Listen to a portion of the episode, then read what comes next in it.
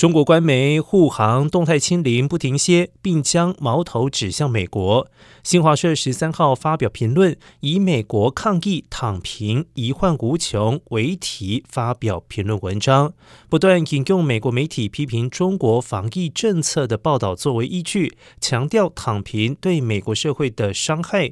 其中提到，超过百万美国人死于疫情之后，在防疫上躺平的做法，已经对美国社会造成。难以弥合的创伤。